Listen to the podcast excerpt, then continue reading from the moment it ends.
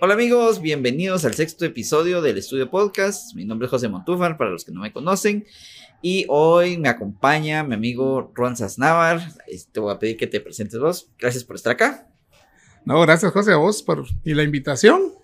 Eh, pues mi nombre es Roan. Es un poco complicado siempre que desde, el, desde niño en el colegio me costaba. ¿Cómo, cómo se llama Juan? ¿Cómo? Eh, Ruan con U, no, R-O-A-N, siempre deletrearlo. Entonces se volvió chiste eso al final y todos los amigos siempre me decían, me molestaban con R-O-A-N. y no digamos el apellido, el apellido, ah, ¿para qué te cuento? Suaznavar, eh, tenía profesor en el colegio que me decía Schwarzenegger, en aquellos tiempos que estaba de moda Terminator, vamos. Entonces, eh, complicadísimo, siempre ha sido complicado, pero bueno, es lo que me pusieron, ¿qué puedo hacer, vamos? Ahí nací, decimos. No, pues yo igual me acuerdo que cuando conocí aquí a, al señor Juan. Yo me acuerdo que, eh, ¿cómo te llamas? Ah, primero vi Carlos, dije, bueno, Carlos va a quedar. Pero cuando dice Juan Suaznavar, yo dije, Dios mío, si se me costó Marcelo Jiménez, ahora va a costar Juan Suaznavar. Fíjate que Carlos, mi primer nombre, y es con K, vamos, mi mamá es especial, vamos. Y que no haya otro igual que aquel. No, sí, hay claro que algo así. Y entonces eh, Carlo, que solo en el trabajo, en el actual trabajo, me dicen Carlo, y de ahí en ningún lado, todo Roan, Roan, Roan, Roan, y, y todos los derivados de que existen. Schwarzenegger, ahora vamos a Schwarzenegger, ese es el más. y contanos cómo iniciaste en el rollo de fotografía, tal vez podríamos ahí comenzar. Sí, fíjate que Fíjate, cosa que yo nací prácticamente con el rollo de la foto por mi abuelo. Mi abuelo era de los que en la casa tenía tres, cuatro cámaras, vamos, entonces le encantaba eh, tomar fotografías. Se está hablando de reuniones familiares, bautizos, eh, cosas de, la familia o viajes que se hacían. Siempre él con su cámara y entonces nací con ese rollo, vamos, y, y me acuerdo que las fotos de, ya en aquellos tiempos, te, te digo, tenía tal vez unos 6, 7 años y me recuerdo que ponía su trípode, ya usaba hasta su flashito esos en, su cámara y todo el asunto y se tardaba una eternidad, vamos, y todos, apúrate con la foto, ya todos desesperados. Ahora lo entiendo, vamos, pero en aquel tiempo era como que apúrate, ya toma la foto, ya estuvo, hombre, que sale como salga. Quita el trípode. No, tenía que probar y en ese tiempo rollo, vamos, no, cuál tu ver si, si había salido buena la foto o no, vamos, era de, de preparar y, y ahí te ibas, vamos. Entonces, nací con ese rollo y en mi casa, de hecho, en la casa de mis abuelos, él ya falleció, pero en, la casa están todas las, hay cajas de fotografías impresas en blanco y negro, hay álbumes, eh, es miles de fotos que hay ahí de la familia, de gente que ni conozco, que saben ni quiénes son, pero ahí están. Entonces es toda una, todo es una, una, y entonces desde, desde que yo tengo uso razón, cuando estaba en el colegio, y me prestaba mi mamá su cámara de rollo, entonces yo iba con la cámara legal al colegio, vamos, imagínate, estamos hablando de 1980 y pico, y yo llevaba mi cámara al colegio de rollo, y hasta ahora que ya empezaron las redes sociales y empezamos a compartir con grupos del colegio fotografías de esos años, es una cosa interesante porque habían otros cuates que también tenían cámara y decías, ¿cómo llevas una cámara al colegio en ese tiempo? ¿Qué, qué locos eran los que los llevábamos? Pienso yo ahora, vamos, hoy cualquiera con el celular, esa es una gran ventaja, pero creo que así nació esto y ya después, pues, cuando pues, nació mi, mi primer hija, pues obviamente a la, a la, el parto, vamos con mi cámara y me prestaron una, una cámara de video y grabando con esta, tomando foto con esta, recibiendo a la nena. Entonces, Desmayándose. No, no, me, me advirtió el doctor, me dijo, vas a entrar, pero si te desmayas, ahí te quedas. Ahí vengo por vos más tarde. Me dijo, ya te vas. Entonces, eh, pues eh, para mí ha sido la, la, fotografía, vamos, todo, grabar los momentos, más que toda la familia, ¿va? los hijos, mi esposa y, y toda la, todos los acontecimientos desde que me casé o antes de casarme, pues se puede decir, los tengo en fotografías, en muchos casos impresas porque eran rollos, vamos, tengo álbumes en casa, sea, antes en Price te vendían los, los álbumes familiares, vamos, unos grandes álbumes como este pelo.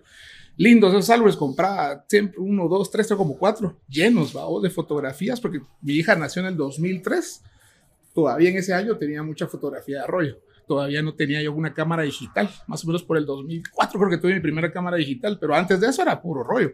Entonces todas esas fotos están impresas, las tengo en álbumes y algunas ya escaneadas y subidas a redes, pero, pero, pero realmente ese es, ese es el, el, gusto de la foto. Y sigo pensando que es bien importante imprimir las fotos, hablando de, porque ya me pasó, me robaron un disco duro de un tera con un montón de fotos ahí lo lloré, vamos, la verdad que lo lloré. Y pocas fotografías estaban impresas. o tenía un backup. Entonces, eh, sigo pensando lo importante que es la parte de la impresión, va. Buenísimo. Y em, profesionalmente, ¿cómo iniciaste? Fíjate que esa, esa palabra profesional nunca me ha gustado. Sigo pensando que soy un, soy un aprendiz de fotografía. ¿cómo empezaste? pero, pero una vez me dijo un amigo que si es profesional, sí lo, sí lo admiro mucho de fotografía. Me dijo, desde que ya cobraste ya sos pro, man, ya no tenés para, ya no tenés para dónde quitarte, me dice el vaos. Realmente inicié con, con, con el tema de, de que el bautizo de mi sobrina, que la primera comunión de la no sé quién, creo que así empieza uno, vaos, y que eh, a veces te pagan, a veces no te pagan, pero, pero ahí creo que esos son tus primeros eh, trabajos y ya te empieza a gustar, vaya empiezas a decir, ah, qué bonita esta foto, esta no me gusta. Algunas te, te vas en automático, no me las voy a llevar de muy salsa porque cuando empezaste vas en automático muchas veces y más en eventos así, vamos, que, que cuando está lo más importante del anillo de compromiso en la boda, no puedes ponerte a jugar ahí a ver que, A ver, quítale el anillo. Sí, por favor, mire, repítala esa escena, ¿va? Entonces, eh, yo creo que así empecé, fíjate vos, con, familia y amigos. Y de ahí empezaron a salir trabajos ahí de que, ah, me gustó ese, lo que le hiciste a tu tío, lo que le hiciste a tu primo, me, me puedes cotizar un chance. Y entonces empecé a, a, a cobrarlo.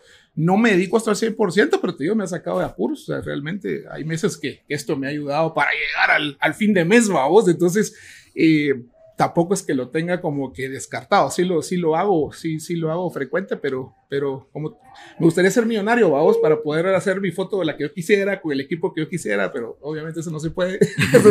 eso, no es el sueño, ese es el sueño de todo portero, diría, pero pues así empecé, creo yo, fíjate vos, ya con una cámara, digamos, empecé con una Canon, una Rebel, me recuerdo, con esa, con esa cámara empecé. Eh, con mi lente de 18, el que trae, el, que trae el, la cámara y pues ahí salieron algunas guasas porque no te puedo decir que fueron muy, pero, pero ya el ojo sí lo vas teniendo, vos el ojo ya lo tenés porque ya venías trabajando con otras cámaras anteriores y, ya, ya vas teniendo cierto conocimiento, obviamente empírico, porque en ese momento no había estudiado nada. Ok, y cómo decidiste comenzar a estudiar, eh, qué cursos has tomado, podría ser otro. Fíjate que la verdad que empecé, seguí con de esta manera trabajando, por decirte así, salían proyectos por aquí, proyectos por allá, hasta que decidí tomar algo formal. Un, un, curso formal, porque sí quería como que aprender a utilizar mi, mi cámara en ese momento lo mejor posible. Y eh, tal vez te digo, ¿qué año habrá sido? hace unos 10 años tomé mi primer curso, un curso que dio Lalo en su, en su, ¿vos conoces a Lalo Quintero? ahí en las fotos nada más. pues Lalo es mi maestro de fotografía, realmente. Estuvimos en un par de proyectos juntos y aquel sacó un su, un su workshop eh, muy bonito, pero fueron que cinco clases que yo me quedé, ah, no, sí, quisiera meterme lleno, quiero comprar mis luces, quiero comprar eso, entonces empecé a invertir en algunas luces, eh, e invertí en un par de lentes, eh, y entonces ahí como que ya me empezó ese, ese, esa cosquita de aprender, vaos, y, y creo que aprendes, en lo personal creo que aprendes más cuando estás con alguien que sabe hacerlo a la par tuya, que no tiene envidia de contarte sus, sus secretos y sus, y sus técnicas, ¿va? Entonces ahí es como que aprendes, va siendo el, siendo el asistente de alguien que, se, que sepa hacer este trabajo y ahí, me, me, ahí fue donde empecé ya a tomar, digamos, conocimientos formales de este tema de la fotografía. Buenísimo. ¿Vos crees que hay algún limitante actualmente para los fotógrafos guatemaltecos, para el aprendizaje, para continuar su carrera profesional, digámoslo así. Mira vos, hoy por hoy, hoy por hoy ya no hay excusas. Hoy por hoy ya no hay excusas. Tal vez cuando yo era, cuando era chavo y, y, buscar un, lugar para, para tomar fotografía, para aprender a, estudiar fotografía, era complejo. O sea, no había. O sea, tenías que ir al extranjero a estudiarlo. y local no había nada. Y por ahí había un par de maestros que mis respetos que daban sus cursos de, de, fotografía.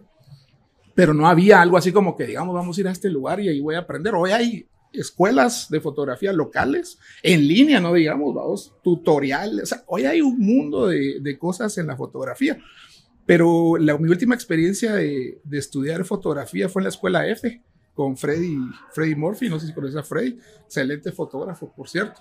Y ahí en esta escuela aprendí que realmente el equipo no es la fotografía. realmente vos tenés que hacer foto con lo que tengas. O sea, con, lo que tengas. Uno se, se, se, se, trae en un momento que quieres la última mirrorless, que quieres el último lente, que quieres la última cámara y te vas por ahí o quieres los speedlights más nuevos o qué sé yo. Pero ahí te, me borraron el cassette. O sea, me dijeron, ¿qué tenés? Esto, del teléfono. Con eso, dale.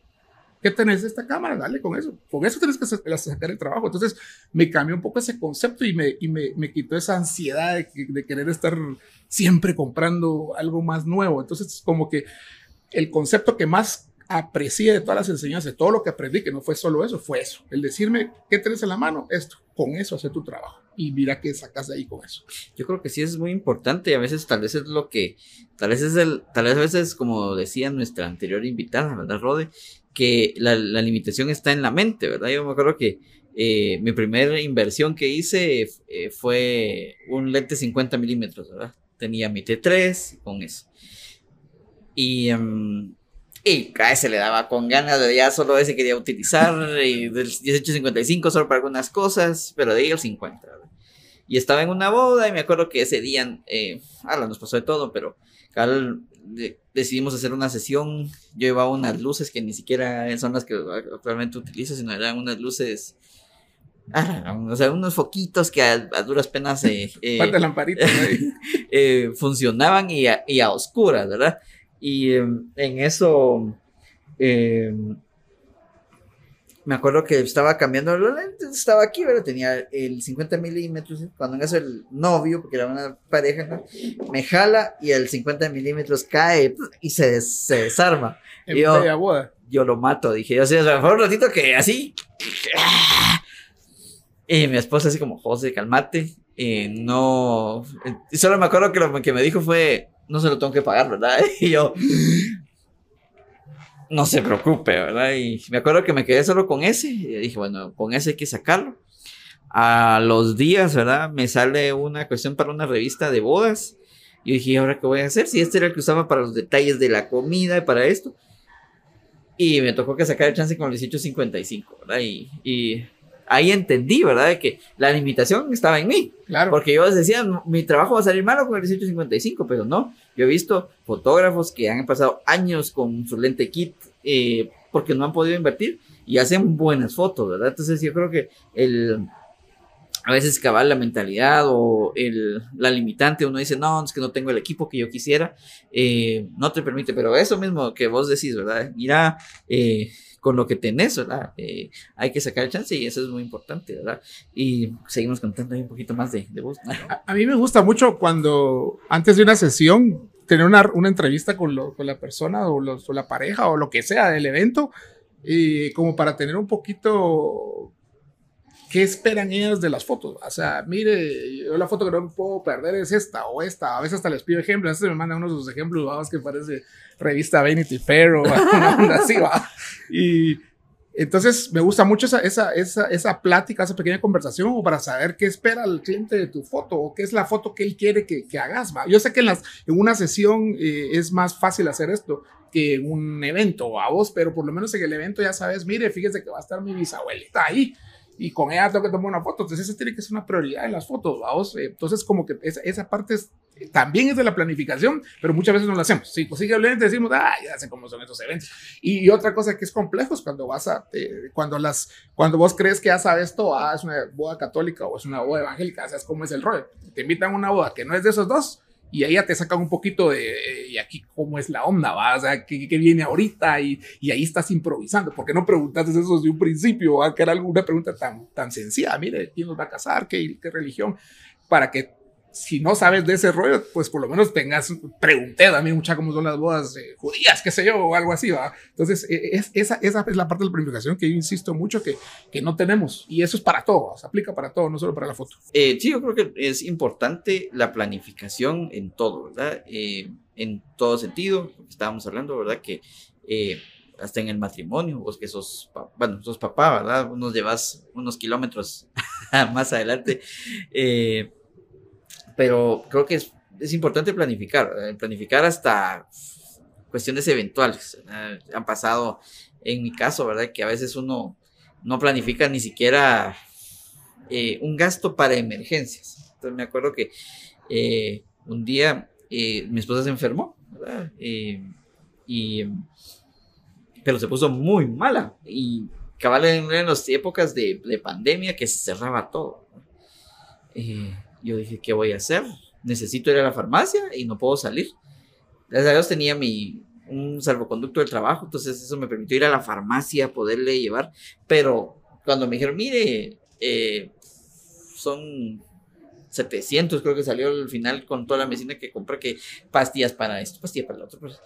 Y em, me dije, ¿ahora qué voy a hacer? Porque lo único que tenía era para eso, ¿verdad? ¿Y ahora qué voy a hacer para el mes? Ojalá que se mantenga cerrado y no tenga que salir. Y estuvimos casi 15 días encerrados, ¿verdad? Y gracias a Dios conseguimos comida, pudimos tener todo eso.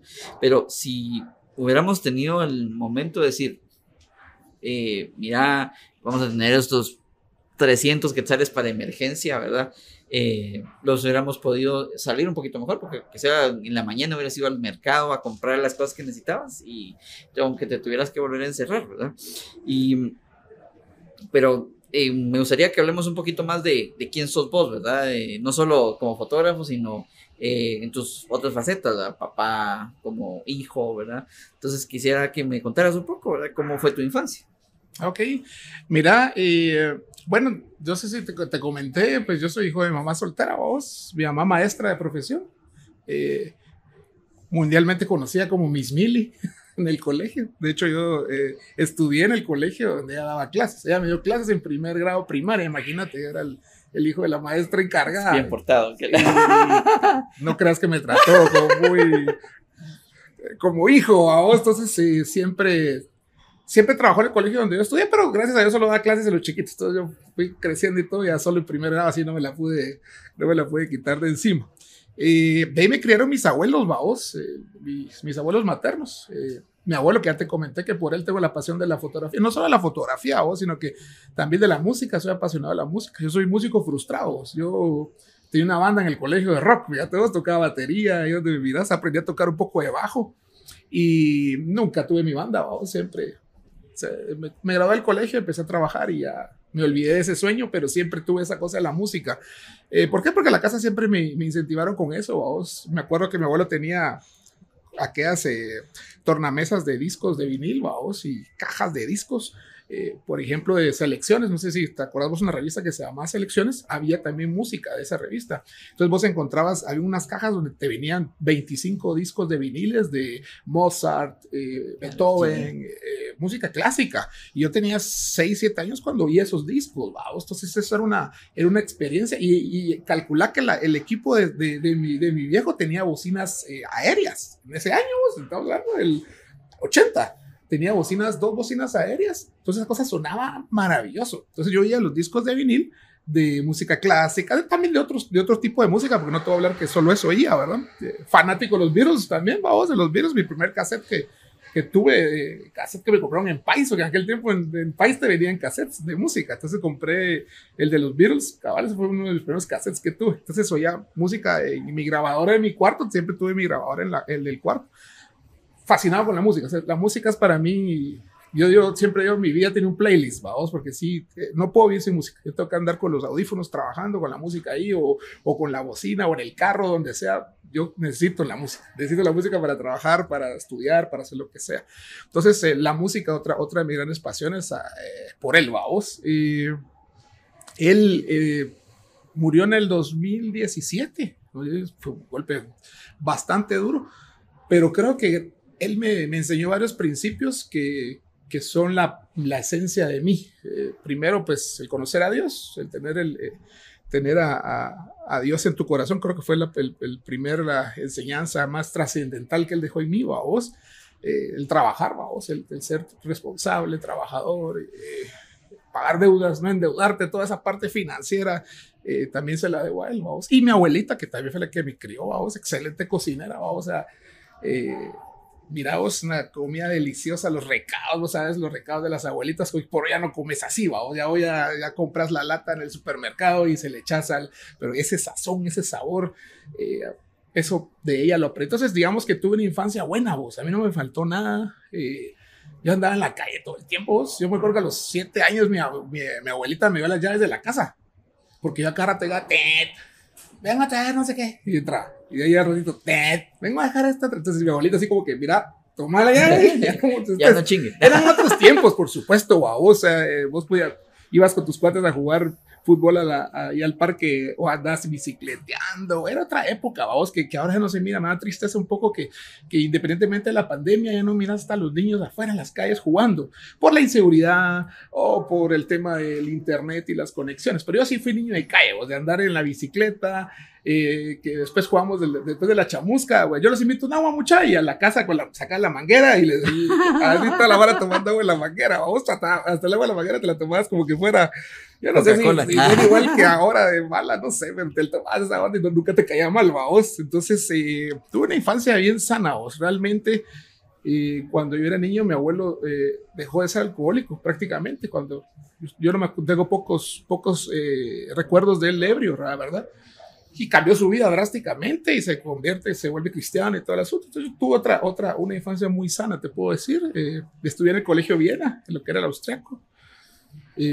Siempre fui fregón, la verdad que, ¿para qué te voy a dar cuenta? Sí, di, di, dolor, di dolor de cabeza en el colegio. Eh, no era muy aplicado. Vamos, pero me gradué al final ahí, medio regañadientes. Vamos, ahora me cuesta un poco con mis hijos. Mi hija es, es, es, muy responsable, entonces no tengo problemas con Mi hijo sí es un cacho como yo. Entonces a veces, ah, están ganas de tipo Mero Simpson cuando agarra a Marco, vamos, oh, la ganas de ahorcarlo, vamos, me aguanto, vamos.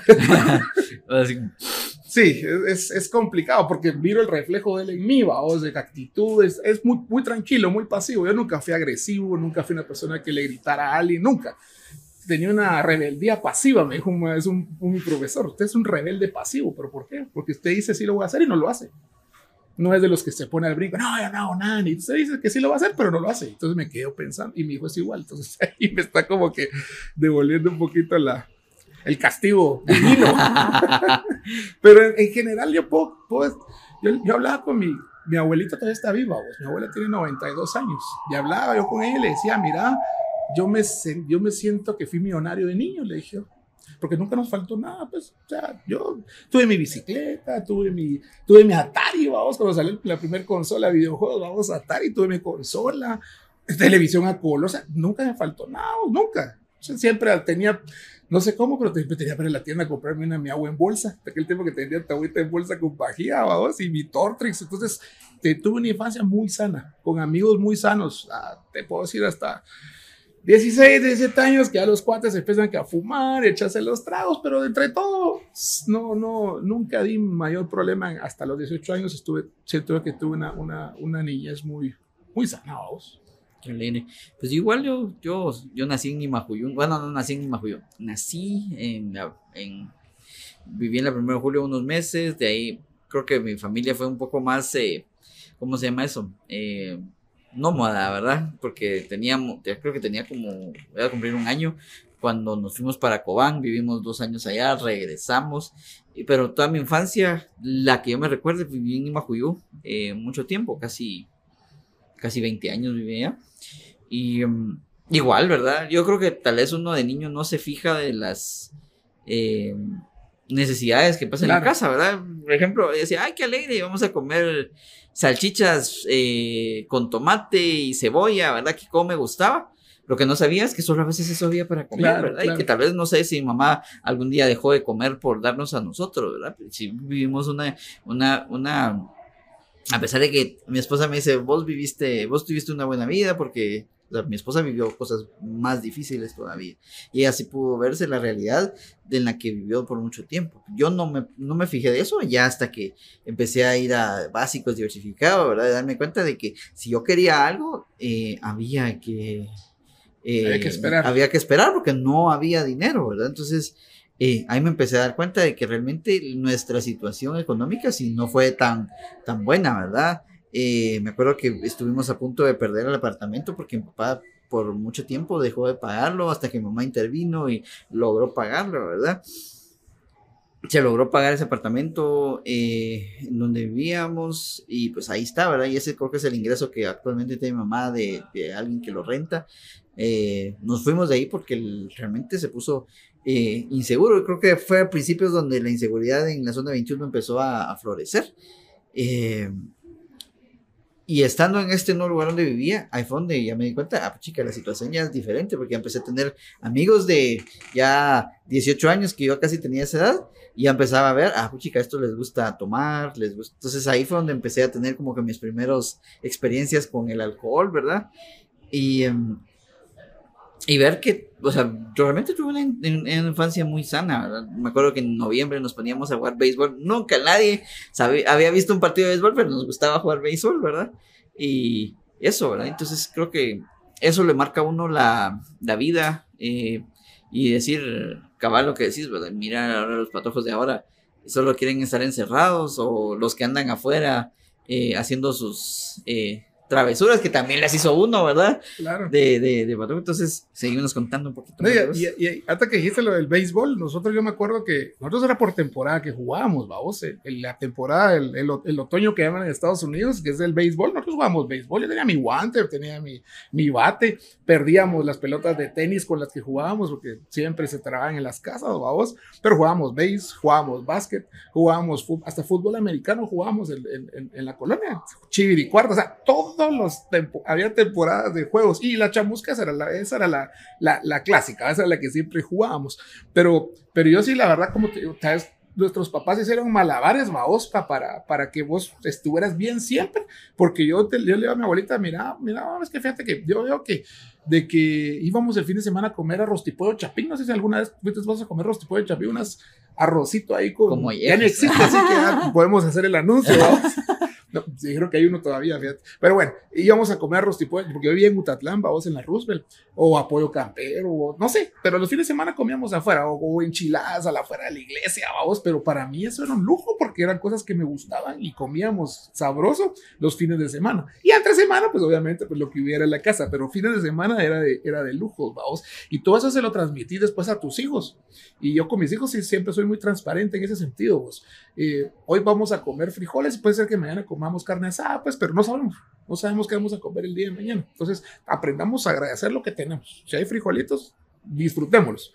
Si mañana hay un pedacito de carne, pues también disfrutémoslo, vamos, pero, pero enseñarle a tus hijos que hoy puedes comer frijoles en la casa y mañana posiblemente un restaurante de lujo, eh, un, tu, un, un, tu buen asado, un tu buen marisco, algo, un, un, banquete, pero darles el concepto de que es, esto es... Eh, es parte de la vida, vamos, el disfrutar lo que tenés, lo mucho o lo poco que tenés, lo tenés que disfrutar, vamos. Yo creo que tal vez es lo que he visto ahora en la, en la juventud, ya me siento viejo, estar así, pero eh, me he dado cuenta, ¿verdad? Que a veces eh, pelean porque no pueden comprar el teléfono que quieren, ¿verdad? Y a veces, pues, en ese tiempo ni siquiera tenía teléfono, el primer teléfono me lo compré yo con un sueldo, ¿verdad? De, eh, para mí fue un, una proeza poder comprarme un teléfono, ¿verdad? Yo creo que eh, tal vez eso, a veces uno no logra valorar las cosas hasta que las empezás a hacer vos, ¿verdad? Y yo me acuerdo que vi, pasé un montón de cosas de, de, de patojo, perdí cosas, arruiné cosas, ¿verdad?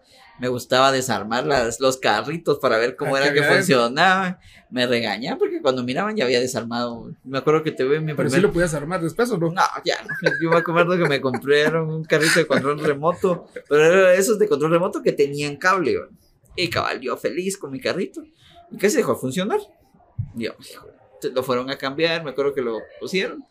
Pero José hizo sus manos, ¿verdad? Y eh, vine, abrí el carro, le arranqué el motorcito. Cuando mi mamá me dijo, quiero ver el carro, ya estaba desarmado. Me dieron una, por lo mismo de que no me daba cuenta de el esfuerzo que había hecho un papá para comprármelo por mi cumpleaños, ¿verdad? Y no me duró ni una semana, pues, el, el carro. Y, y, así, y después darme cuenta que no solo tenía que, así, sino que tenía que compartir con mi hermano. Me acuerdo que me mandaron de los estados una colección como de 200 carritos. Miren ustedes, esos yo los miraba, ni los jugaba porque no quería que se, se me arruinaran, ¿verdad? Pero mi hermano tenía, tenía como ocho meses y los agarraba y les quitaba las llantitas. Y poco a poco se me fueron perdiendo, me fueron perdiendo, me fueron perdiendo, hasta que no quedó ninguno, ¿verdad? Entonces, eh, y mi mamá siempre me decía, cuida tus cosas. Y nunca hacía caso, pues por lo mismo, de que no comprendía el valor de lo que hace una persona por, por, por comprar las cosas. Es que se deja de comprar uno por darle a otra persona. Sí, y con, con, el tema de los juguetes tocaste otro tema que, que, yo soy fan de los juguetes del día de hoy. Vos. Yo colecciono juguetes, me gusta coleccionar. Eh, soy fan de Star Wars entonces eh, ese tipo de juguetes me encantan. ¿Por qué? Porque me conectan a mi infancia. O sea, yo el 83 fui a ver la, el Imperio contraataca al cine, al cine Lux, creo que fue a la zona 1, a, cine grandísimo. Qué impresionado esa película. Tenía, ¿qué? 8 años, 7. Entonces yo quedé impactado con esa película, realmente, de ver todo lo que vi en la pantalla. Vos. Y a partir de ahí empezó mi pasión por Star Wars. Entonces me compraban los muñequitos, los muñequitos, las naves, tenía mis naves y todo. Y cometí el error a los 17, cuando ya quería sos adulto, ya no, ya sos macho, de regalarlos, vamos. Les regalé a un niño, a unos niños que, que, no tenían recursos. Por lo menos fue una buena, una buena causa. Eh, y me arrepentía de viejo porque dije, mis muñecos. Y empecé otra vez a, a, buscarlos, a comprar los nuevos y los tengo en cajas, en cajas nuevas, o sea, no los, no los he sacado en su empaque original y los, les tengo mi colección de Star Wars, ahí la tengo. Y, y soy aficionado a eso. Entonces, esa conexión que tenés de los juguetes me conectan con mi, con aquellos tiempos, vamos. Yo me acuerdo que íbamos al Cine Lux y a la par del Cine Lux había una farmacia, fíjate, yo creo que no la conociste, pero se llamaba Farmacias Clay, creo que era la farmacia. Mm, sí en esa farmacia, en aquellos, en aquellos tiempos, las M&M's y los eh, sneakers no los vendían en cualquier lado. En ese tiempo, solo en ciertos lugares. Y ahí vendían esas cosas. Y mi, ahí me compraban unos disquitos para unas, eh, como una camarita. Corría el disco, no recuerdo el nombre, que eran 3D que usabas la luz para. La ponías con la luz y, y, ahí mirabas tus discos. Entonces te venían, había de todo. Entonces siempre que íbamos al cine, yo le decía a mi mamá, ¿me puedes comprar un, una historieta? Era como un, era un, este, venía un paquetito que te traía tres o cuatro disquitos. Y ese era, había de todo, de los mopeds, de Batman, de Disney, de lo que quisieras. Entonces esa era mi vida al cine, vamos, ir poporopos, obviamente, vamos, tus poporopos, tus M&M's, tu Coca-Cola y, y, después pasar a la farmacia a comprar esos, eh, esos mis disquitos. Entonces esa era mi ida al cine. Entonces también soy un gran fanático del cine y, de, y, y, del, del séptimo arte. Me encanta, ¿va? por ser fotografía igual, vos ya te empezás a fijar iluminaciones, eh, eh, encuadres y me encanta el cine. Pero por eso, porque de niño mis primeras experiencias era de ir al cine. Entonces yo trato, con mis hijos vamos una vez al cine todos los, todos los meses. Vamos a ver una película. Y vamos, los, vamos con los dos y mi esposa los cuatro. Ahora está costando un poquito que nos pongamos de acuerdo con la película porque ya está un poco grande. Esto ya no es como antes que yo mandaba, vamos a ir a ver esta y vamos. Ahora es que, ay, no, o sea, no me gusta, pero bueno, pero ahí tratamos de, de, ponernos de acuerdo en una película que, que sea para los cuatro. Ahí entonces vamos al cine todos los meses, miércoles, vamos para que sea más barato, si no, mucho, mucha plata. Pero es esa experiencia, vamos, esa, es, esa, estar con tu familia en el cine poporopitos, que carísimos ahora, por cierto, ¿va? con tu gaseosa te sale más caro el, el, poporopo que la entrada al cine, vamos. Pero esa experiencia y después a la salida a discutir, ¿va? ¿Qué te parece la película? Eh, y entonces hacemos un como en el carro, hacemos el, como el, diálogo de, de todo, vamos. Entonces, esa, es, es, esa, esa parte que me inculcaron de niño, lo hago ahora con mis hijos, es una cosa genial, vos, el poder eh, salir del cine y discutir una película eh, con aspectos ya técnicos, ya no, ya no te vas a, lo, a, a la historia, vas historia, personajes, el desarrollo de los personajes, eh, qué te pareció la iluminación. Eh, la última ver fue Batman, que mira, me voló la cabeza esa película, pero, pero vamos a eso que de niño yo tengo esa, ese, esos, esos recuerdos, vamos. Tengo un flash que fui a ver King Kong en blanco y negro, era niñito chiquito y salí llorando del cine porque mataron a, King Kong. O sea, y, y, después me dio risa, vamos, porque mi mamá me, molestaba. Ya no te voy a volver a llevar al cine porque te murió ahí secando. No, no, no, no, no. Entonces, eh, esa experiencia eh, que viví como niño, vamos, ahora la vivo como papá. Son diferentes, pero al final sigue siendo la misma experiencia. Y obviamente me encanta todo lo que tenga que ver con cine, cámaras y, y acción. Yo, creo que tal vez mi, uno de mis sueños frustrados es ser cabal director de fotografía de una película eh, o de algunas, de varias, ¿verdad? Igual, esa, fin, esa afición por el cine, igual, bueno, tal vez no íbamos mucho, pero mi mamá hacía el esfuerzo de llevarnos, tal vez nos llevaba unas tres o cuatro veces al cine, ¿verdad? Conocimos, conocí los cines de antes, el cine Capri, ¿verdad? Creo que era la que más íbamos con mi mamá. No me recuerdo qué películas íbamos a ver, pero no eran películas eh, de infantiles, ¿verdad? La que sí me acuerdo que fuimos a ver fue la de Tortugas Ninja 2, me acuerdo cuando salió, pero me acuerdo que nos fuimos, o sea, fuimos a, a quien nos llevaba al Capri, que ese era el cine que le gustaba a mi mamá, dice, no, es que ese es más limpio y que no sé cuánto. Fuimos a los Capitol, ya estaba, estaba muy lleno, y único lo encontramos en el Cine Lido, ¿verdad? El Lido, ya, sí, ni, sí, ya sí. ni existe, ¿verdad? Y No, no ahora existe. el edificio, pues ahora es un edificio de apartamentos, pero me acuerdo que cuando entramos, o sea, sí, o sea, sí, mamá, me, mamá decía, es que este cine es menos más, más sucio.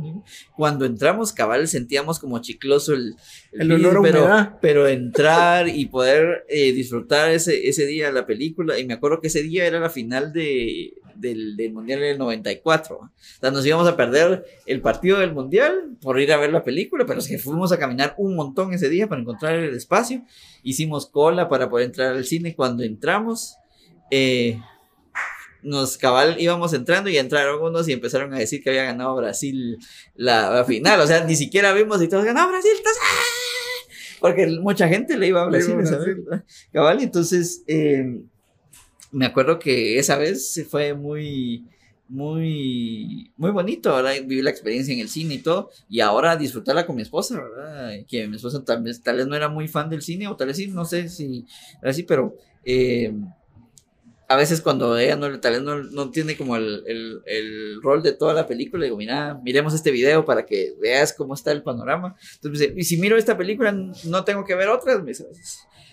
No, entonces al principio no le gustaba, yo me acuerdo que se dormía a veces, ahora ya, ya disfruta conmigo ir al cine, ¿verdad? Eh, y hasta te regalan entradas para ir al cine para ir a ver una premiere, ¿verdad? Eso es, eso es, creo que es una bendición, porque a veces no te alcanza la plata Claro. para poder ir al cine, ¿verdad? Y creo que uno de los cabal, lo que te decía, la- eh, creo que la realidad de adulto, ¿verdad? Cuando uno mira que hay que pagar servicios, que hay que pagar, eh, en, este, en mi caso, mi renta de la casa, que hay que pagar esto, hay que pagar lo otro, eh, versus cuando lo llevaban a uno y no sé, ah, sí se siente más pesado pagar, pero lo disfrutas más porque ahora vos mismo te estás dando tal vez el gusto de poder ir al cine, poder comprarte unos de tus paparopos, que ahora es gusto, ¿verdad? Porque como decís que están bien caros, ¿verdad? Y sí, sí es caro, ¿verdad? Pero al- alguna cuestión que digas ahora, por ejemplo, que lo disfrutes más ahora de adulto que cuando lo disfrutabas de niño. Fíjate de que mi esposa sigue diciendo que yo sigo siendo niño. que nunca he madurado ese aspecto. Pero no solo mi esposa lo dice, creo que mucho lo dice. Y, y creo vos de que, que, que, que realmente todo en la vida lo tienes que disfrutar. O sea, todo. Cuando tenés y cuando no tenés. O sea, es difícil, obviamente. Cuando no tenés no es tan fácil. Se oye, ay, muy poético el asunto. Pero tienes que disfrutarlo vos cada momento de la vida, así. Eh, muy drásticamente decía un jefe que yo tuve, que yo tenía, que decía, bueno, los últimos segundos fueron los últimos segundos de menos de vida que tenés. O sea, ese era el mensaje, él era que aprovecharas el tiempo para que trabajaras más, hicieras más trabajo en el productivo. Y tenía razón, no deja de tener razón, man, no sabes si mañana vas a estar aquí o pasado. Entonces, para mí el secreto es la- el, el disfrutarlo. Yo sigo disfrutando todas las actividades que hacemos con, eh, como familia, vamos. A veces yo tengo actividades solo con mi hijo, ¿va? o a veces actividades solo con mi hija, a veces actividades solo con mi esposa y a veces actividades los cuatro. Creo que tenés que como que saber administrando las actividades de diferente forma, pero disfrutarlas, o sea, la, la actividad más mínima, vamos. Yo con mi hijo, el- cuando estaba chiquito, nos disfrutábamos ir a la tienda a comprarse un torto y un agua. Y esa era la, la salida. Y no era porque no tuviera dinero en ese momento, sino que nos disfrutábamos ir a la tienda caminando a unas dos cuadras ahí, sentarnos en la banqueta y tomarte tu agüita y tu tortis o algo, algo tan sencillo, tan simple, pero que a veces perde- por el día a día y por el afán del trabajo y todo eso, perdes ese, ese, ese, ese disfrutar esos pequeños momentos con la gente que realmente vale la pena disfrutarlos. Porque a veces estás con que, ah, sí, que el trabajo, que el dinero, tengo que pagar la renta, tengo que conseguir esta onda, y te afanas tanto, te afanas tanto que perdes el, el, el- lo importante que mañana no vas a estar ahí. El día de mañana ya no estás y en la oficina ya- no les vas a hacer falta, seguro, seguro, va a venir otro, va a venir otro igual que vos o mejor que vos y te va a reemplazar. Pero en tu casa sí vas a hacer falta. ahí sí, ahí sí vas Sí, a pegar, sí. ahí sí vas a. Entonces hay que, para mí es disfrutar todo en la vida, desde sentarte. Para mí es muy importante el, el- desayunar juntos, el almorzar juntos. Desayunar nos cuesta un poco por los, por los horarios, pero los almuerzos o las cenas sí es como sagrado sentarnos en la mesa los cuatro a comer. Disfrutar ese pedacito, ese momento, platicar cómo te fue en tu día, eh, cómo estuve. Esos para mí son sagrados y tienen que, tienes que disfrutarlos, porque el día de mañana no vas a estar ahí Sí. o alguien no va a estar ahí. Y ese día sí vas a, vas a, vas a añorar esos, esos tiempos. No, y tenés razón. Por ejemplo, con mis hermanos, yo tengo siete, somos siete. pero vivimos cuatro, tres juntos porque eh, mi papá tuvo otros hijos, ¿verdad? Pero para mí son como mis hermanos, son mis hermanos, ¿verdad? Los amo un montón, pero realmente yo viví solo con eh, Juan y con Gaby, ¿verdad? Que es la más grande. Y a pesar de que tal vez estábamos peleando y todo, siempre, siempre mi mamá nos hacía sentarnos a la mesa.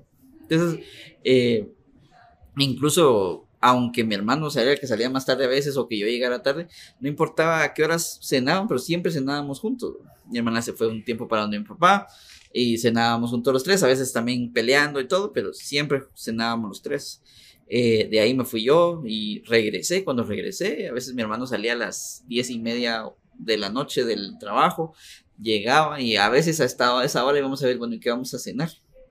Nos íbamos a veces a comprar pollo a una gasolinera que estaba ni tan cerca, ¿verdad? Pero iba a hacer cola hasta de una hora para comprar pollo, para comer 12 de la noche, pero comer todos juntos, ¿verdad? Y eso es algo que mi mamá nos inculcó siempre, ¿verdad? Aunque nos peleáramos, aunque estuviéramos ahí eh, enojados, aunque estuviéramos como sea, siempre, siempre, siempre comer en la mesa.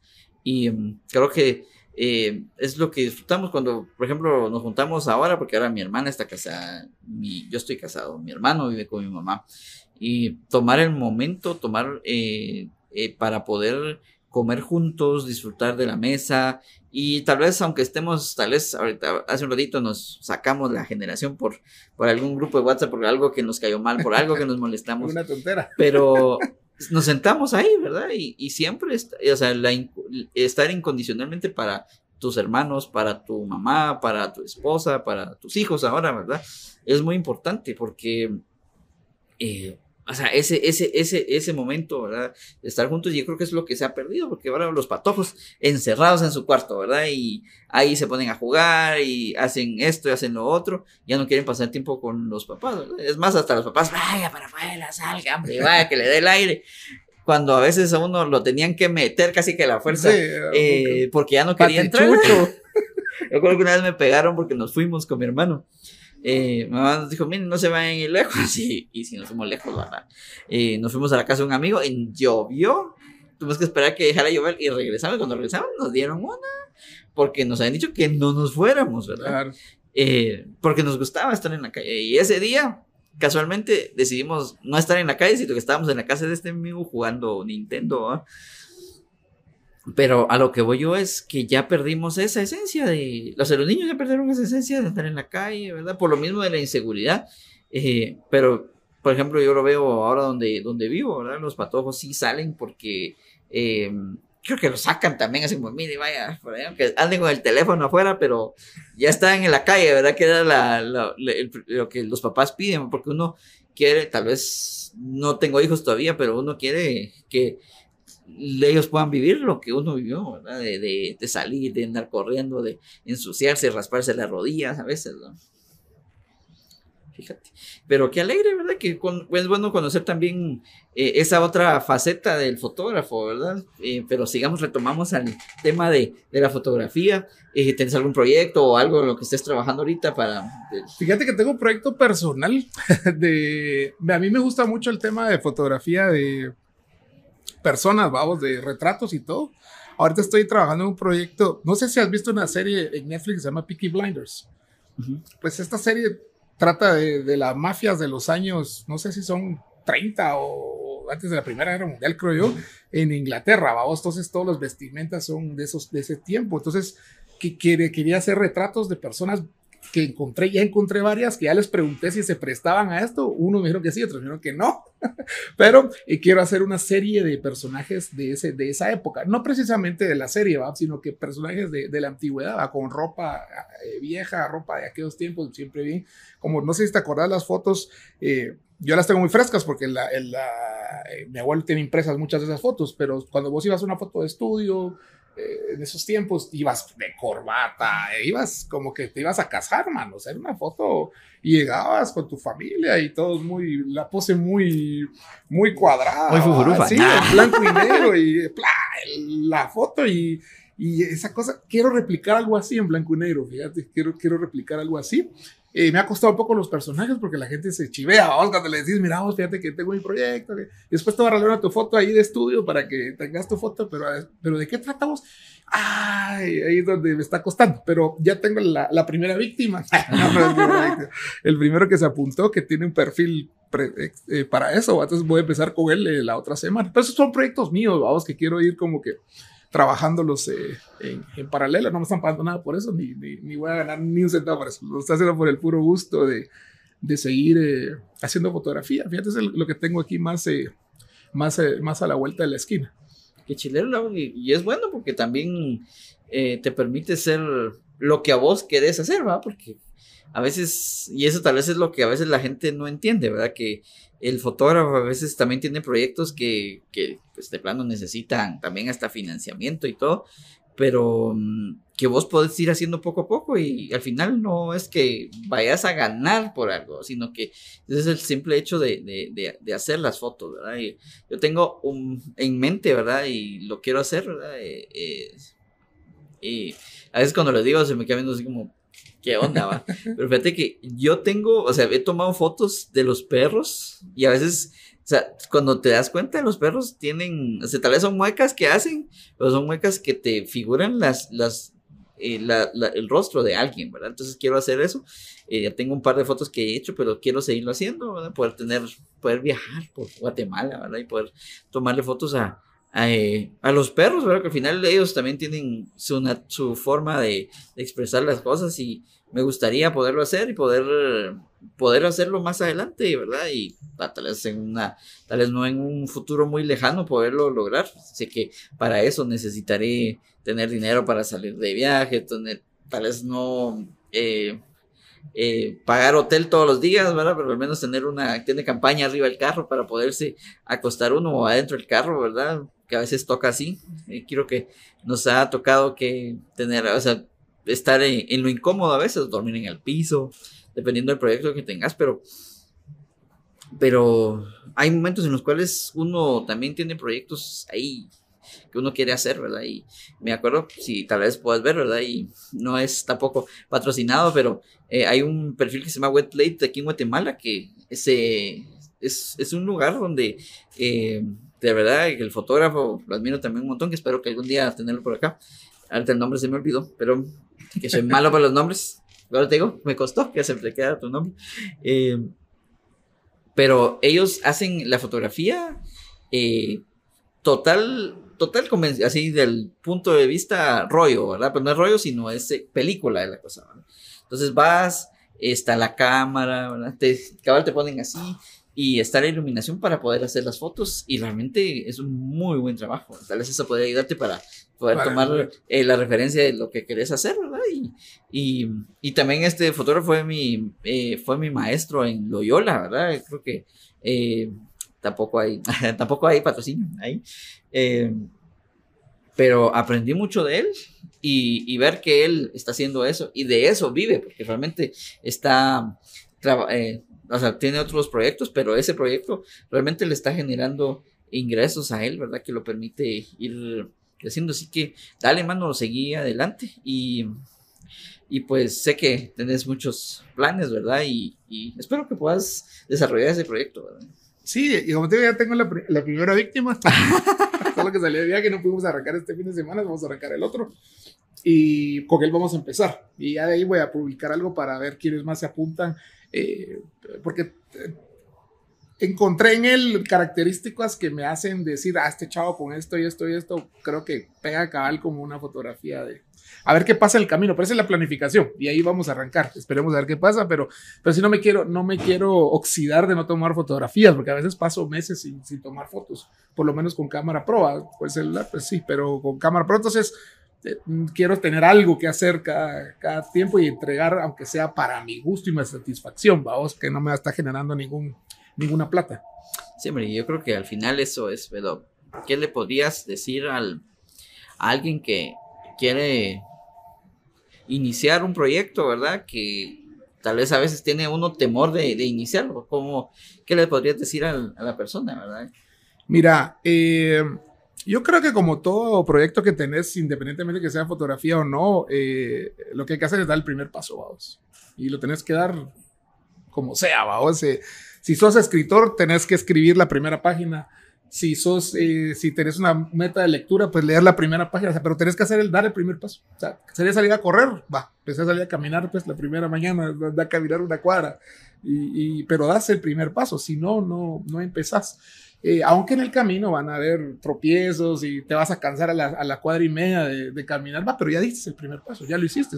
Hay que hacerlo sin el miedo a que te, a que te, te van a criticar, te van a criticar siempre. Siempre, ah, es que estás tu foto muy oscura, que, que, que esa tu foto está muy, no sé, sobreexpuesta, te van a reventar siempre. Eso, eso, eso, la, y no solo es en la fotografía, eso va a ser en todo. Pero si estás con ese temor, nunca vas a hacer nada, porque, porque nadie nace, nadie nace sabiendo. Entonces vos te tenés que, hasta que llegue ese momento, eh, me gusta mucho eso que dicen que la, la disciplina, no sé si recordás a este colombiano japonés, ¿va? la disciplina en algún momento va a vencer a la, a la inteligencia. Y la, la, fotografía viene siendo eso, una disciplina en la cual todos los días vas, tiras, tiras, tiras, tiras, tiras, y vas aprendiendo y vas aprendiendo y vas aprendiendo y vas mejorando y perfeccionando tu foto y perfeccionando hasta que llegas a un nivel que estás satisfecho con, con vos mismo, no con todos, porque como te dije, esto es relativo. Esta foto puede ser muy hermosa para vos, para mí puede ser una porquería de foto. Eso es relativo porque es arte al final, ¿va? No, no, no, puedes, no, no todo les va a gustar, pero sí el empezar a hacerlo con lo que tengas en la mano, o lo, lo que te dije al principio, lo que tengas. ¿Qué cámara tenés esta? La Patito 1, la Patito 2, dale con esa. ¿Qué, qué otra? O sea, si logras sacarle a la Patito 1 una foto espectacular, eso ya, ya, estás, ya estás hablando de, de grandes ligas. Fíjate que cuando quería cambiar mi cámara, eh, me junté con el, el papá de una mi amiga que, que no es fotógrafo, sino que él tiene motos. Y tiene como 3, 4 motos, ¿va? De Yamaha, BMW, no sé qué marca, Honda, tiene como 3, 4. Entonces yo le decía, mire, ¿con qué moto empiezo? Entonces me dijo, mira, vos tenés que empezar con un motor pequeño, porque nunca has manejado moto o no tenés experiencia. Entonces, para vos poder manejar esta moto, no, no me acuerdo qué motor era, mil o mil algo, vos ya tenés que tener por lo menos 10 años de experiencia. Y me quedé, ah, o sea que yo no puedo comprar esa moto. Sí la puedes comprar. pero, pero, no vas a no tener la experiencia para manejarla. Me puse a pensar, igual es las cámaras. Igual es las cámaras. Hasta que vos no manejaste tu Rebel, ya le sacaste el jugo, ya sabes hasta dónde es el límite que llega a tu cámara. No puedes dar el siguiente paso. De, de, de, no te puedes ir a la full frame ahí. No puedes, porque vas paso a paso hasta que realmente vos dices, bueno, yo ya, está, ya, la, ya la controlo, ya tengo limitante de esto, de velocidad, ya tengo una limitante de la luz, no sé, pero ya, es, ya topaste. Ahí ya puedes decir, bueno, me voy a pasar a la siguiente cámara. Pero no es de que, ah, no, si yo no tengo la Sony tal y tal, yo no, yo no puedo tomar fotos. Sí, si yo no tengo la no sé qué, yo no puedo, si vas, estás acá ahí esperando, posiblemente no te la vas a tener. Entonces, lo que tenés, usalo y, lo, y da el primer paso. Yo creo que ese, es el quitarte el miedo, dar el primer paso y darle. Ya después vas a ir perfeccionando el camino. Sí, cabal, yo creo que tal vez de lo que he aprendido, ¿verdad? Es que a veces toca desaprender. Eh, y no solo fui, no solo soy fotógrafo, sino que me tocó que instruir a varias personas, ¿verdad? Eh, yo estuve sirviendo mucho tiempo en la iglesia y me acuerdo que tenía unos, era una pareja, ¿verdad? Y ellos igual, ellos ya tienen su estudio pequeño, pero o sea, ya saben los limitantes de su cámara, ¿verdad? Y entonces era, mira, con luces, velocidad pequeña, pero en la iglesia, o sea, realmente el templo es como oscuro y tiene cierta cantidad de luces, entonces vos tenés que estar listo porque en un ratito la luz está acá, pero después ya no. Sí, claro. Entonces, entonces le digo, miren, mucha, prueben y me decía, José, no podemos. Pero estaba hasta, hasta, Está yo nervioso. me acuerdo nervioso, ¿no? Le dije, mucha, aquí, o sea, aquí vamos a cambiar el tema. Le dije, ustedes están acostumbrados a tener velocidad corta. No, aquí es velocidad un poco, tal vez no velocidad más larga, sino uh, tratemos de usar el ISO. Uh, ¿Hasta dónde, hasta cuánto de ISO has usado tu cámara? Es que no han pasado del 100. Mano, aquí tendrías que tirarlo a 1600. Proba con 1600 y todavía te vas, vas a necesitar. Y yo me acuerdo, José, mire, eh, pero sí nos está costando. Y intentemos, ¿por qué? Porque a mí me pasó también. O sea, yo iba de, ay, el fotógrafo que ya toma fotos de hace ratos en la iglesia, de, de cuando estábamos en San José Pinola, que era una luz para acá, fue un cambio rotundo y también se recibí ese cuentazo. Y entonces eso no solo te pasa, nos pasaba ahí, sino que, por ejemplo, lo que hablabas de, tal vez no ir, no ir listo para una sesión y cabal pasa algo que tenés que saber qué, hasta dónde puedes llevar tu cámara, qué, qué le puedes sacar a la cámara y sabes que ahí tal vez va a tronar, pero tal vez ahí vas a necesitar ya usar tu, mente y no solo enfocarte qué puede hacer la cámara, sino cómo vos querés hacer las fotos, ¿verdad? Y, y eso creo que es muy importante y a veces lo olvidamos porque uno ya, lo decimos, se siente el experto y, y no es así, ¿verdad? Yo creo que todos en constante crecimiento vamos todos los días y si no crecemos, ¿qué hacemos, ¿no? Sí, y, y creo que también el, el, el, tema de encontrar tu, tu ADN en la foto, o sea, encontrar tu firma en, en la foto, o sea, que que la que, que ya llegues a un nivel que la gente mire tu foto y sepa que sos vos. es, difícil, yo lo sé que es difícil. No, no, ni me considero que estoy cerca de eso, pero tenés que apuntarle a eso, a que el día de mañana la gente mire tu foto y diga, ah, esta foto es de aquel. Esta foto la tomó este seguro. Y, y, y, a mí, yo a veces trato de ver así, cuando esta foto es de aquel y lo llamo. Miramos esa foto de tal, vos la tomaste, ¿va? Sí, me digo, ¿por qué? Ah, por esto y esto. Entonces, es, ese encontrar tu ADN es bien importante. Esa es una. Y el otro consejo es que tengas fotografía con sentido. Que tu fotografía tenga un sentido. Que tu fotografía cuente una historia, ¿sí? No es el, ah, como todos toman la foto así, yo la voy a tomar igual. No, tienes que, tienes que buscarle que tu fotografía, tu fotografía tenga sentido, te cuente una historia que realmente te lleve a a seguir queriendo ver, ah, quiero ver otra foto, quiero ver más, más de este personaje, de este fotógrafo, qué sé yo. Entonces, el lograr eso es difícil, es complicado, pero se puede. Cuando lo logras hacer, se siente una satisfacción que decís vos, ah, qué, qué, qué, buen trabajo, o sea, una fotografía. Y te voy a poner un ejemplo. Yo en el, eh, empecé tomando unas fotos de unos niños de un lugar que se llama Libre Infancia. Libre Infancia es un, es un lugar donde hay niños del basurero. Son niños que los, los sacan del basurero todos los días, van a recibir sus clases ahí les dan alimentación y todo, y después regresan. Entonces, un año decidí tomarle su foto del colegio, porque vos te acuerdas que el colegio, a vos, a tu mamá le cobraban, no sé, 100 pesos, a mí, a mí 100 pesos me cobraron la última vez por la foto del, la del año, vamos, con todos los cuates tuyos y las chiquitas y la grande para poner la foto de tu hijo del año, vamos, y te sacaban el gran pista todos los años.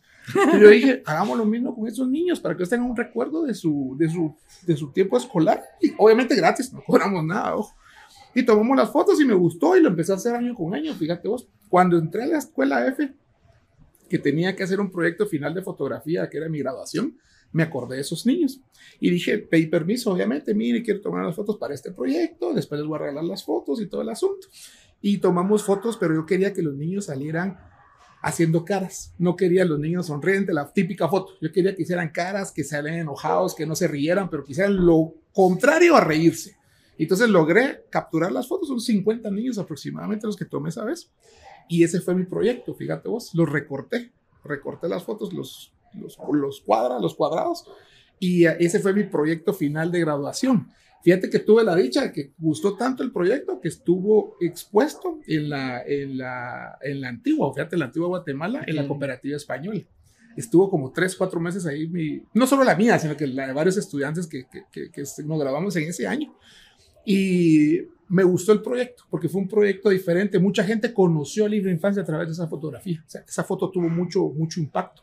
Y, y, el título de la obra al final le puse igualdad, porque yo lo que quería demostrar era que ellos niños eran igual que todos, solo que con una realidad diferente. Pero eran los niños con sus mismas necesidades, con su misma alegría, con sus mismas cosas, pero que tenían una necesidad diferente. Entonces el proyecto al final, sé que mucha gente llegó a Libre Infancia por esas fotos, ¿sí? Y los niños quedaron muy... Al final, ese trabajo se los regalé a ellos. Entonces ahorita espero, eh, creo que los colgaron allá dentro de la... Ahí están todas las fotos de ellos y yo me quedé con una copia, que esa sí la enmarqué, la mandé a enmarcar en vidrio y la coloqué en, la, en, la, en las gradas de mi casa, fíjate. Entonces, eh, eh, entonces lo que te decía, va, tiene que tener un, un impacto tu, tu, tu, fotografía, tiene que tener una historia. Sí, cabrón. Eso es lo que tienes que buscar, tu firma y tu, y tu historia. Buenísimo, yo creo que es, eso es muy importante, ¿verdad? Porque eh, a veces se nos olvida, ¿verdad? La, la esencia del, del, trabajo que vas a hacer. ¿por qué lo vas a hacer? Que a veces solo ya estás, como decís vos, ¿verdad? Ya hasta maquilar las fotos, porque ya sabes que estas fotos tienes que hacerle al, a las personas, pero cuando encontrar la esencia de lo que querés transmitir, ¿verdad? Y creo que eso es eh, muy importante y a veces a mí se me olvida, ¿verdad? Que, porque uno mismo, ¿verdad? hay que hacer este trabajo, voy a hacer esto, voy a hacer lo otro, y tal, tal, Pero cuando vos decidís ponerle tu parte a la foto, decir, mire, me gustaría que véanse, véanse un momento, platiquen. Cuando ya miras ese momento, ¿verdad? que a mí me gusta mucho la foto espontánea, yo creo que tal vez es lo que me gusta hacer, ya no me gusta que la gente eh, pose en las fotos, ¿verdad? Y tal vez me pasó hace la última sesión que tuve cabal en pandemia, una pareja que tenían su hijo, tenían, han esperado por mucho tiempo, ¿verdad? Sus hijos, que son amigos míos. Y la muchacha quería posar, porque quería hacerlos. Entonces fue un choque para mí, porque yo realmente no quería hacer esas fotos. Pero dije, ella quiere esas fotos también. Entonces dije, bueno, dejémoslo hacer esas fotos, pero después voy a hacer las mías. Entonces también es bueno eh, saber qué es lo que quiere la persona. Y lo que hablabas vos, ¿verdad? Hablar con la persona, mire, qué le gusta. Eh, porque cabal, uno ya dice, ah, tengo necesidad de quiero hacer esto, voy a hacerlo rápido. Pero no, tomarse el tiempo, eh, estudiar a las personas, ¿verdad? Saber qué esperan. Eh, no solo a las personas, sino si tenés alguna cuestión con alguna empresa o, eh, o con una asociación, ¿verdad? Que a veces esperan que las fotos sean una forma. Entonces, el estarte constantemente aprendiendo, desaprendiendo, rompiendo tus Paradigmas. Paradigmas que a veces uno mismo se pone, ¿verdad? Y era lo que hablaba, por ejemplo, eh, la persona que estuvimos en el episodio anterior hablaba de que ella no se miraba como, como, como lo que era, ¿verdad? tuvo que haber alguien, una persona externa, decirle, mira, si podés. Eh, y eso a veces es lo que uno necesita, ¿verdad? Que haya alguien que te diga, sí, mano, podés. Aunque tal vez no te lo esté diciendo, mira, papito, hágale su camarita tómese sus fotos, Usted, usted puede, pero siempre hay alguien que, que te levanta el ánimo, aunque sea una tu patada, te mete, pero te, te levanta, ¿verdad? Y, y qué mejor que tal vez alguien de tu familia, ¿verdad? Y en mi caso es mi esposa, que siempre anda diciendo, mira, vos podés, vos sos un buen fotógrafo. Y a veces uno dice, pues no soy el mejor fotógrafo, que hay muchos mejores fotógrafos, ¿verdad? Pero con que ellas piense que uno es fotógrafo, eso te levanta y te dice, bueno, puedo seguir haciendo algo, ¿verdad? Entonces, eh, y qué alegre que tengas nuevos proyectos, ¿verdad? Pero, eh, y aparte de la fotografía, ¿qué otra cosa te dedicas? Fíjate que soy, eh, trabajo como asesor educativo del área de IT. Nada que ver con esto. cada fabricante de software como Microsoft, como Cisco, como hay X cantidades, tienen certificaciones para su personas técnicas, para las personas técnicas. Entonces, esas certificaciones requieren un programa de entrenamiento para que te prepares para aprobar esas certificaciones. Mm, Entonces, esas certificaciones son a nivel mundial, no solo es acá en Guatemala, es en todo el mundo. Y eh, ya llevo más de 20 años de hacer esto. Es algo bien, es complicado explicar porque con mis hijos siempre que me dicen, ¿qué, ¿qué, haces ese trabajo? Siempre ha sido bien complicado. Pero al final lo que hacemos es eh, vender educación. Vendemos cursos y esos cursos te preparan para certificarte en un producto A, B, C o D, dependiendo del producto que sea.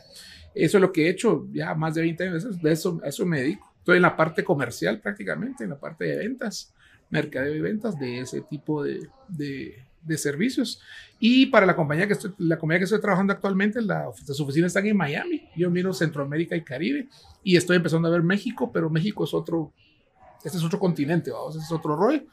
Eh, pero Centroamérica y Caribe es lo que atiendo. Entonces tengo clientes en, Costa Rica, en Panamá, en Guatemala, por supuesto. Eh, miro Puerto Rico, Dominicana, algunas islas como Trinidad, Jamaica. Entonces ahí tengo mi mix de clientes en, cada uno. Entonces, como somos un mayorista, se trabaja como mayorista para los canales y los, los resellers que venden a los usuarios finales. Entonces, así es la, cadena de, de, venta. La, la, empresa vende software, vende licenciamiento y todo, y yo estoy solo, solo en la parte de educación y las certificaciones. Entonces al final vendo educación. es, que chino, no, la verdad es que es, interesante, a pesar de que a veces uno es caballo como así, va. ¿Cómo lo, cómo lo, cómo lo explico, verdad? Pero... Sí, y, fíjate que, y, la, y es bien pagado, o sea, yo no quiero echar de menos a una universidad, pero vos te graduaste de, la, de sistemas de, ¿cómo se llama? La Galileo, que es la top de sistemas, ¿va? No estoy hablando mal de ninguna universidad. Pero vos salís al mercado laboral y vos no estás actualizado con el software que está en, el, en, el, en, el, en el, actual. No, no estás, entonces te, te, van a ofrecer un trabajo de, de operativo, eh, programador o algo por ahí, porque no estás actualizado. Versus acá, te certificas en un producto que está en el mercado ahorita. ¿Me explico? O sea, si, estás en Microsoft, si tu rollo es Microsoft, vas a estar con la última, con la última versión de Microsoft del mercado con esa certificación. Si estás en otro fabricante Cisco, estás certificado. Entonces, esa certificación debería ir combinada con tu carrera universitaria. O sea, no te digo que una sea mejor que la otra. ¿Por qué? Porque la certificación te va a obtener un mejor trabajo. Entonces, la hora, la hora, la hora por, por ingenieros certificados mejor pagada, obviamente, que no certificado pues, en el mercado que estamos. Y la gran ventaja es que esto te abre las puertas para todo el mundo. ¿Por qué? Porque está certificado acá, pero como Microsoft no está acá en Guatemala, sino que está en todo el mundo, esa certificación te vale en cualquier parte del mundo. Entonces puedes ir a ejercer tu profesión como programador, como bases de datos, como infraestructura, dependiendo de lo que te certifiques, a otra parte del mundo. Es, es más, yo conozco gente que eso sí ha servido de visa para ir a trabajar a otro país. ¿Vos qué chileno? Porque tenés una certificación de Cisco, tenés una certificación de VMware, es una certificación que te dice, yo soy ingeniero especialista en esto. Y esto no lo digo yo, lo dice el fabricante, ¿sí? No es que yo o la universidad, no, lo dice el fabricante del producto. Entonces, que, que, yo no soy tan malo para utilizar su producto. Entonces, eso abre las, las puertas en, a, nivel, a nivel global, ya no solo local. Y es muy bien pagado y muy, muy bien remunerado. Buenísimo. Oh, pues la verdad es que sí, sí, sí fue una, cuando siempre estas pláticas siempre son enriquecedoras, pero qué bonito ver también el otro, el otro, el otro ámbito de un fotógrafo, ¿verdad? Que a veces eh, mucha gente piensa que uno solo se dedica a la foto, ¿verdad? Es que pagar los juguetes de otra forma. sí, cabal. Más cuando no sos famoso, que no tenés para, para pagar los juguetes, no tenés que pagar de otro lado. Pero sí, cabal, pero, pero no, es interesante y te agradezco de veras por, por, estar acá y pues no sé si tenés algún mensaje que le dejes, quieres dejar a, a nuestros amigos que nos están viendo, ¿verdad? no, pues, el, pues el, el, resumen que te digo es trabajar con lo que tengas. Ese es el primer punto. la cámara que tengas, el, con eso trabajar y creo que, y lo primero, dar el primer paso, vamos. Siempre planificar todos tus proyectos, sean grandes o sean pequeños, planificarlos para que puedas eh, tratar de buscar tu firma, buscar tu ADN en la fotografía, que la gente pueda ver, haces foto de José, esta es foto de aquel, sacar tu ADN y irte en esa, en esa constancia, ¿va? en esa constancia, y que siempre tu fotografía tenga un sentido, cuente una historia y que al verla digas, wow, y como final, algo que enriquece mucho eso es ver arte, ver obras de arte, de los grandes de la historia, o sea, Da Vinci, eh, toda esa gente que, que, que, era Miguel Ángel, todos esos artistas, porque cuando vos ves sus obras, eh, te, te, te, te, fijas en el enmarque que usaron para esa obra, dónde colocaron a los personajes, por qué las, eh, el mobiliario y todo estaba ahí. Por eso es una obra de arte. Y entonces vos tenés que tratar de transmitir eso a tu fotografía. Por muy sencilla que sea. Por muy que estés en tu casa y digas, ah, esta maceta ahí no me gusta porque no se mira bien. ¿va? Eh, entonces voy a moverla tanto para acá y voy a hacer un encuadre y buscar esos encuadres que el cine te lo da. El ver películas te ayuda a esos encuadres increíblemente. Fíjate, pero ese sería mi, mi consejo, pero no rendirte y darle. Y que la crítica siempre va a existir tomes o no tomes fotos. Y la fotografía es un arte y a uno les va a gustar, a otro no les va a gustar. Pero, ¿Qué hacemos? Así es, así es, así es, así es la vida. Así, son la vida, diría sí, Así son la vida. ¿Y a, quién te gustaría ver aquí en el estudio podcast? Wow.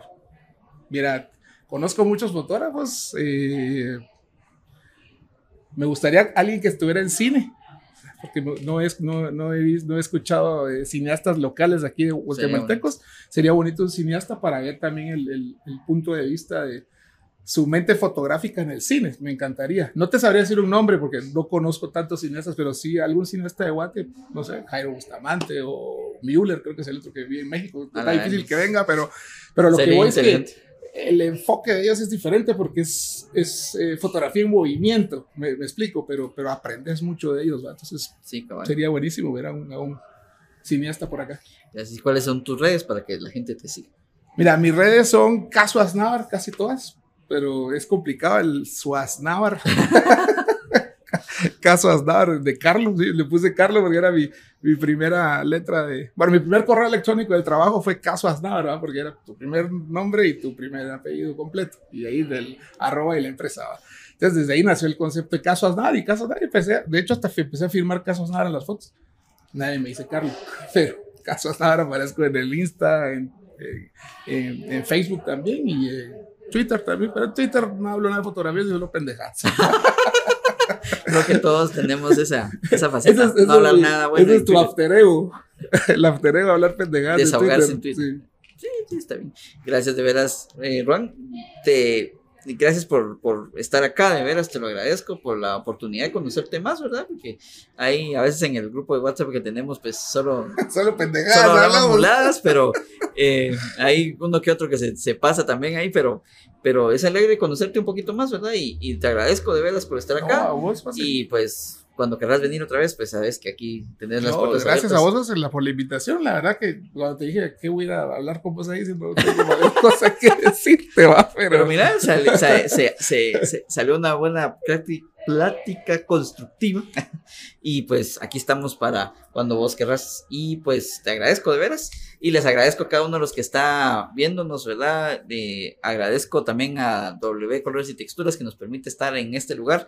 Eh, si ustedes quieren venir y conocer esta tienda, ¿verdad? Es una tienda que se especializa en la fabricación de papel tapiz, ¿verdad? Creo que ahorita está en tendencia eso en nuestras, en las casas, ¿verdad? La mayoría de las casas, pues normalmente vemos que tienen este como repello o algo así, pero está en tendencia eso, pues y qué bonito poder estar en un lugar donde podamos ver constantemente algunos cambios, ¿verdad? Y pues gracias, W Colores y Texturas, y también, también a Auténtico Media, se los agradece, les agradecemos el espacio para poder hacer. Si ustedes de- nuevamente, ¿verdad? Quieren hacer un podcast, tienen idea de algún podcast, y, pero no tienen como eh, cómo hacerlo, los medios, pues acérquense con nosotros. Es eh, www.autenticomedia.com para que puedan eh, ver un poco de lo que hacemos y pues poderse comunicar con nosotros. Así que muchas gracias y de verdaderamente muchas gracias, Carlos. No, a vos, Dios te bendiga y gracias por eso. Nos vemos en el próximo episodio.